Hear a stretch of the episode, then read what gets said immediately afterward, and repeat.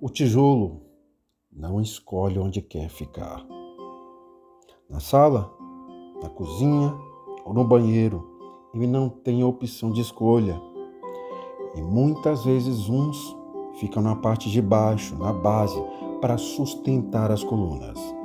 Às vezes, Deus te coloca embaixo e tu não entendes que é para sustentar muita gente que está acima. Deus nos coloca onde Ele quer e pode ter certeza, onde Ele quer que estejamos, Deus vai nos usar. Somos todos tijolos na obra do nosso Deus. Se estamos em cima, no meio ou embaixo, não importa.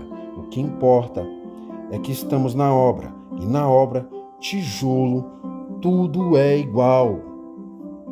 A tolerância chegará a tal ponto que as pessoas inteligentes serão proibidas de fazer qualquer reflexão para não ofender os imbecis.